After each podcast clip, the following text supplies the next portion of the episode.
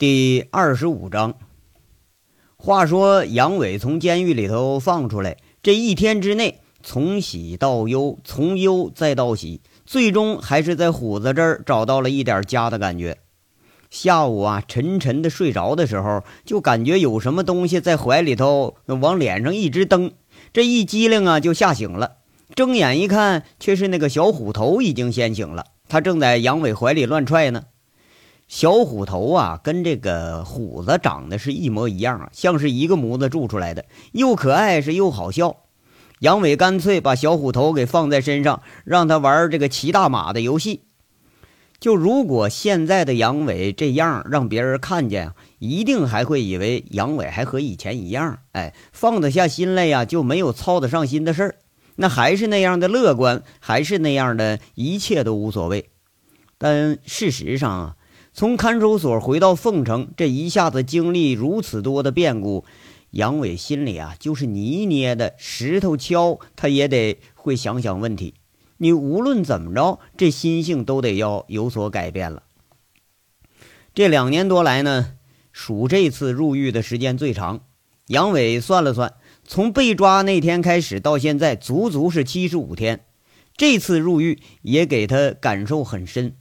以往进去呢，就是跟老钱斗智斗勇，跟犯人们斗嘴斗力，一天闲的呀，那晚上也就是砍那个胡天黑地，白天趁着太阳晒屁股睡大觉。这一醒呢，就想着怎么着让他们不自在了，这自己才能高兴。可这次啊，却是全然不同。小号里头偶然的变故，让杨伟重新捡起了杨伟已经放下十年的笔，让他重新开始了思考。这个思考就包括出狱以后的生活，当然了哈，杨伟思考最多的呀就是薛平这一块。有了陈大拿这个损友的谆谆教诲在先，杨伟当然不会以为自己真就能和薛平喜结连理，是双宿双飞。不过杨伟觉着吧，自己还是有点放不下这生命中的第一个女人，尽管年龄上差得很远，但杨伟并不介意做他这个情人。呃，如同就真说喜欢哈，那是一种基于从肉体到精神的喜欢。杨伟感觉自己呀陷的是不浅，但出狱之后通电话，第一个感觉啊就是他有点变了，有点冷了。如同几个月前后啊一次亲热，那时候硬让杨伟戴上安全安全套，让杨伟感觉非常不爽的话啊，那这次呢，杨伟就是感觉到有点非常失望了。三句话不到，哎，就要汇钱，好像是锦绣里的富婆们给那小白脸的分手费一样。杨伟是想来想去呀，还是觉着吴妈咪说那句在理。他常说呀，谁说姐儿们没感情啊？只不过是跟钱更亲一点罢了。如果这个钱的数目再大一点，说更大一点，也许什么样的姐们那都会把这男人给扔一边去。这帮姐们儿啊。那好像是可以扩展到所有的女人啊，鲜有例外。不过自己好像就碰着了一个例外的，这韩傲雪那个真正的宝姐啊。杨伟反倒觉着这个姐们是不简单。这道上的兄弟能做到这个地步的，那都不算很多。特别是在你落难的时候，当然啊，这个时候的朋友才算得上真正的朋友，无论是男是女。两个女人，两种风情。真让杨伟挑，拉哪个回去做老婆呀？他都不后悔。可是问题好像这两个女人一下子都从自己的生活中消失了。那什么时候最难受啊？当你感觉你这感情无所寄托，当你感觉被抛弃，特别是被自己喜欢的人抛弃的时候最难受。杨伟现在他就是这个感觉。还有那陈大拿啊，这个把自己推到了风口浪尖上的陈大拿。杨伟现在感觉有点不会形容了，交情是越来越深，反而感觉呀走的就越来越远。不过有些事儿呢，还真就怨不着人家。当时把自己推到了锦绣事件的前台，再把自己扶上机电公司经理的位置，又塞到拴马村当村长，最后甚至还给自己安了个什么天煞总经理这个帽子。这里头啊，私心是有。是不是？但好好园子那也得套头好驴，不是吗？有利用价值，人家才能这么干呢。你真细想想，还就无可厚非。那你说自己怎么办呢？好像再回天煞已经不可能了。咱就别说已经没有位置了啊，就是有，那自己也不好意思舔着脸再回去，不是吗？那机电公司已经成了林子当家了，那更不可能回去了。你再回锦绣当保安去，那不笑话吗？薛平当时给自己的股份自己都不回去，你现在还就要回头了？那么拴马村，咱回村当那个村长当矿长，你别说不一定行啊，就是行那事儿也是扯淡。眼摆着当时把自己推到前台，就是一时的权宜之计。那现在都成聚宝盆了，别人愿意拱手相让，那才是他妈见鬼了呢。拴马村，陈大拿的那个朱前锦第一次交锋，哎，这杨伟倒是知道一点啊。起因呢是看到了当天的报纸，不过已经是过期的了。后来虎子来时候啊，还问了个一知半解，好像是现在又平稳了。不过杨伟总觉着不踏实。往往这利益中心的争斗啊，这个焦点越是平稳，越不见得就是好事儿。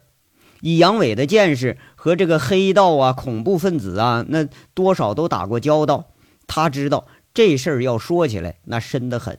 现在杨伟还真就不愿意卷到里边去。你别说，现在煤矿里都没有自己股份了啊，就是有，也不见得是个什么好事儿。那怎么办呢？现在杨伟啊，倒觉着自己成了最大的问题了。这虎子都会整整拉面，是不是？那轮子他还会偷个车。张老三更厉害，人家能鼓捣机床。你再看看自己呢，好像什么都不会，最起码就连个糊口的手艺咱都不会。要说这什么爹呀，就教出什么儿子。杨伟和虎头起床之后呢，这虎子大概是骑马骑腻歪了，哎，起床就拉着杨伟要一起玩，哎，玩玩具。啊！居然这玩具是啥？是一副牌九。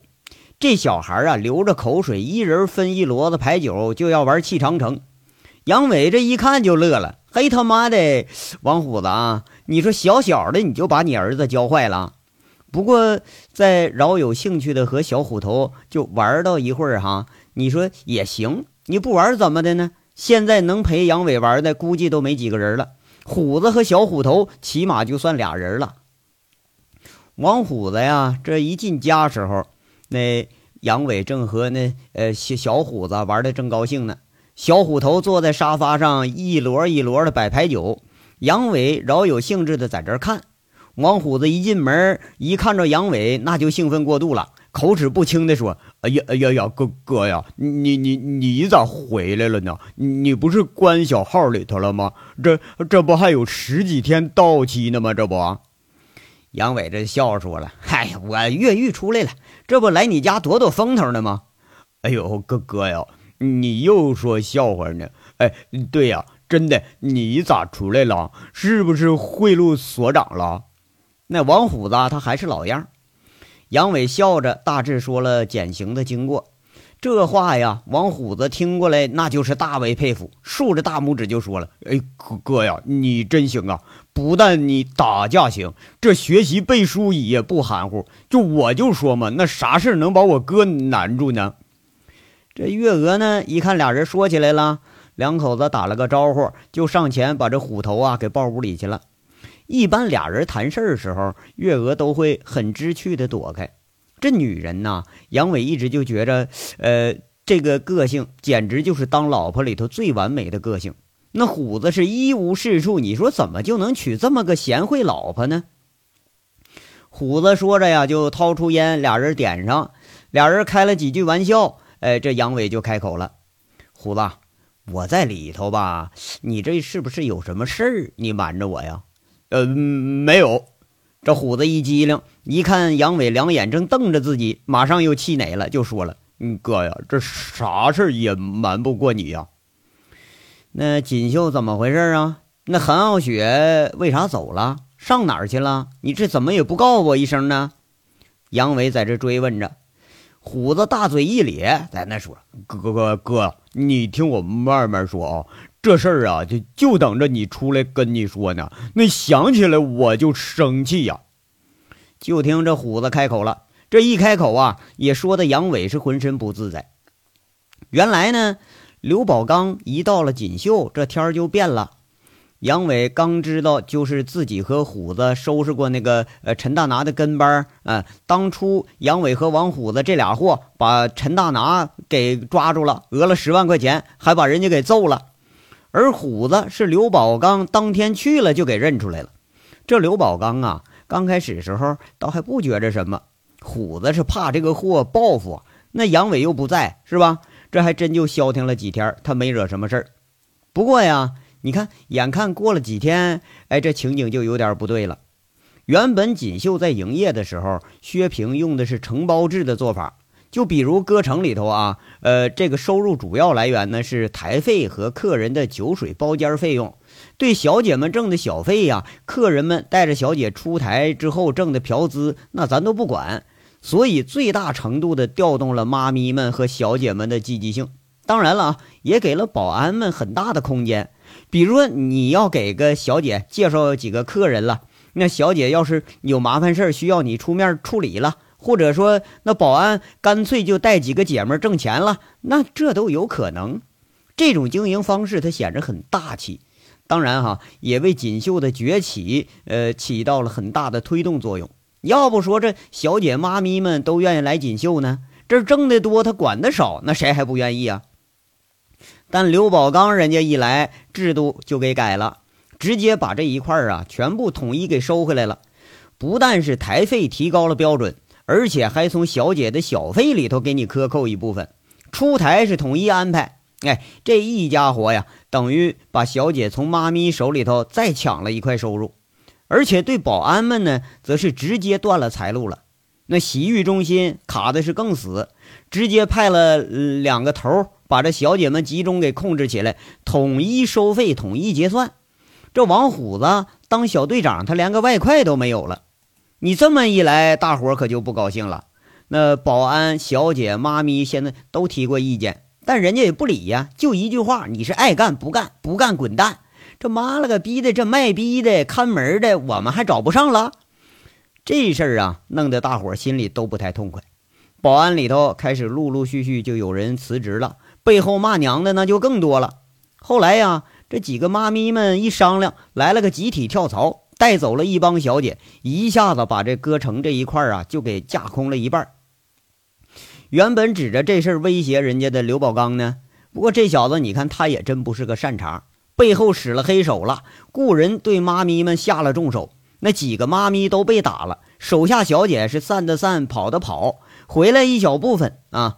最后，这刘宝刚啊，又不知道使了个什么手段，又在其他的这歌城啊、洗浴中心给挖回一批小姐来，哎，把其他那几个歌城气得干瞪眼儿，你还不敢说啥。杨伟听得最气愤的就是啊，吴妈咪居然被打了，他就赶忙问：“那吴姐她伤的重不重啊？”“呃，这重倒不重。”就这狗日的下手太黑了呀！专门朝人家脸上下手啊！吴姐脸上让人划一刀，那就就是有点破相了。王虎子狠狠地抽了口烟，在这儿跟杨伟说着。杨伟就挺关切，问着：“那个报案没有啊？”你要说人这吴妈咪啊，那是帮自己，还真就没少帮呢。那不报报案？王虎子当时一惊，愣了，就说了。哎呦哥呀，你不是傻吧？就这能报案吗？这下黑手的你知道是谁呀？就报案了，那也找不着人呢。不是，那他人呢？杨伟在这追问着。看来呀，自己有点沉迷这个法律了。法律有时候他根本波及不到社会这个最阴暗的层面。王虎子就说了：“哎呀，回老家了，走的时候还想去看你来着呢。”不过你在小号里头没法去呀，他这破相了也没好意思去，就走了，还让我呃托我给你带个话，说那什么红梅是个好姑娘，有机会就别错过了。哎呀，你是这这事儿闹的。不过吴姐这次真要下决心跳出这行了，那倒也不是啥坏事。杨伟是若有所思，歌城这行啊。这个小姐妈咪们被打呀、被抢，那是经常的事儿。而且这事儿你就真犯了，你也就没地儿说理去。典型就是黑吃黑，那谁手腕硬，谁出手黑，那谁就是老大。那哥呀，你你跟那个红梅也有一腿啊？王虎子小心翼翼的在这问着，这可是他心里老早就有的疑问了。你滚你妈逼的，说正事呢啊！那个韩傲雪怎么回事啊？杨伟恨恨的又扇了虎子那大脑瓜子一下。虎子笑了笑，看着杨伟有点囧那样啊，他就憨憨的笑。每次提到女人，这杨伟他还是就有点放不开。就听那虎子继续掺杂不清的说，这杨伟心里头啊又开始七上八下了。这个刘宝刚呢，虽然动了歌城和洗浴中心，却唯一没动的地方就是会所。那韩傲雪经营会所，那是干得有声有色。凤城里啊，这数得着的头面人物，那还真是个呃经营光顾。哎，估计这个玩意儿蛋糕能做得很大。刘宝刚他轻易也不敢动啊。不过不敢动归不敢动，他还是出事了。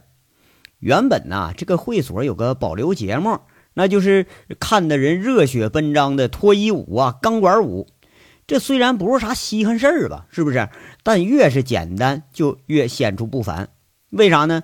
这韩傲雪手底下有几个学过舞蹈的那个小妹妹，这几个那可比什么热舞会所那档次要高多了。就那身材，那架势，那腿一蹬，脚心朝天，腰一弯，手心能朝后摸着脚踝，那姿势还真就不是一般人能摆出来的。而且呀，那姿势他是怎么摆怎么诱人。这王虎子说着说着就流开口水了，直看着这杨伟啊，觉得挺好笑。流口水的这个呢，是不止王虎子一个人。锦绣的保安那能不动心的基本没有。而这韩傲雪呢，对手下这帮姐们啊，管的也挺严。这些姐们自视也挺高，轻易不接客。哎，就接那个价格，也不是咱保安能受得了的。听说会所里搞了个保留节目，叫什么“美女竞标”。哎，这漂亮姐们啊，谁出的钱高，谁才能上呢？呃，据说呀，最高的有一一晚上一万的。你说我操他妈的啊！当年娶媳妇儿一共才花五千多呀！啊，王虎子感觉这事挺感慨。却说这里头啊，有个叫罗基的姐们儿，这事儿就是因为她而发生的。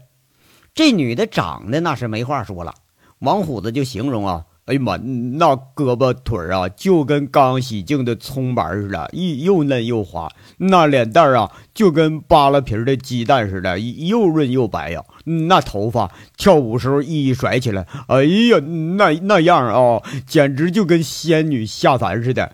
电视那明星差远了，他妈的，让我打一炮少活十年，我我都愿意。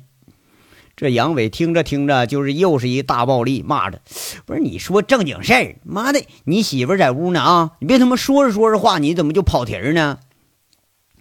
那虎子憨憨笑笑，不好意思的摸摸脑袋，继续就开始说了：“说那个罗基呀，因为他是跳艳舞的呀，就有了个魂名，大伙都叫他裸基啊。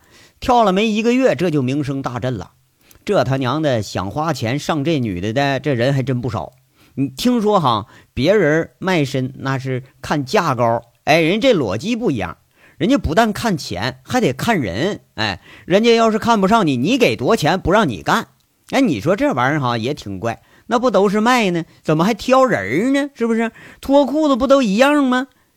那虎子看着杨伟那眼色就有点不善，马上说了：“哎呦，你你你别打我，我这这有这说正事呢。”要说这事儿呢，他也是凑巧，偏偏刘宝刚就看上这个裸姬了，就想弄一下子来的。不过裸姬好像根本都看不上他。呃，再则呀，那韩傲雪领头的那人人也没答应啊。这他娘的刘宝刚就只能看着美女打飞机了。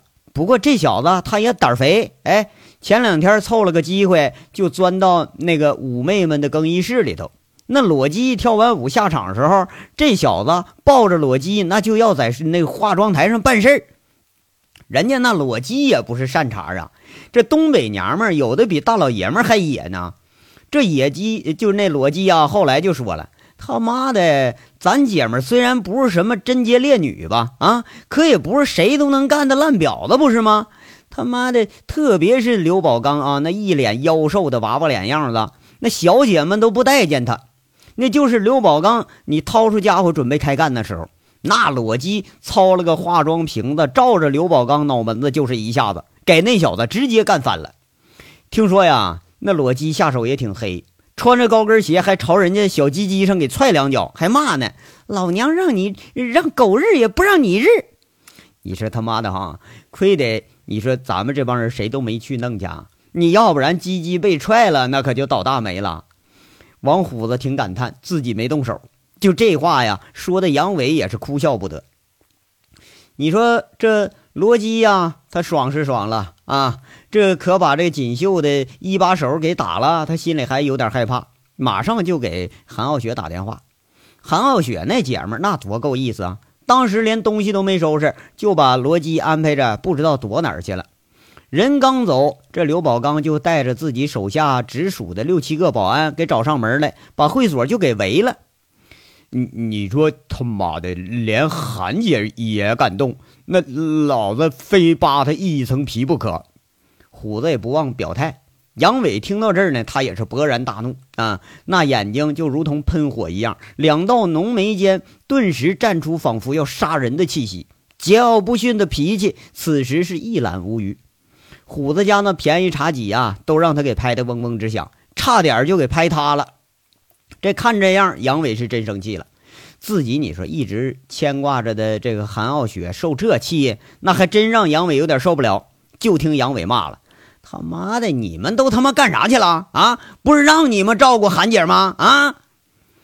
这王虎子给吓得一激灵，赶紧说：“，那时候我看不对劲儿，我就跟小五去了。”是这这话一说完，杨伟这才重新给坐下来。